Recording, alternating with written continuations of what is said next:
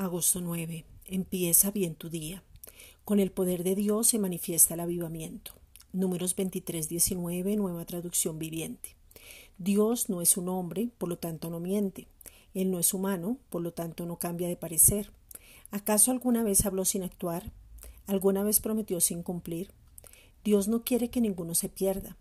El avivamiento no son reuniones especiales. El avivamiento no es una iglesia avivada. No es una persona avivada no es un mover de milagros, señales y prodigios.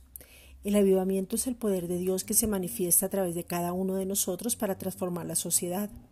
El avivamiento es para que haya nuevos nacimientos, es para que la Iglesia tenga un despertar para evangelizar como en ninguna otra época, es salir de la religiosidad, es una cosecha en la semilla de oración, es enamorarse de Jesucristo, es cuando Él viene a una vida y puede vivir dentro de esa persona.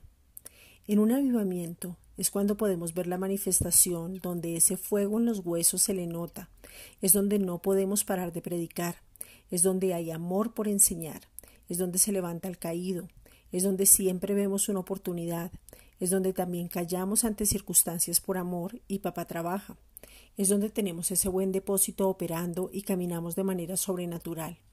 En el avivamiento hay libertad verdadera y ahora somos más que vencedores en Cristo Jesús.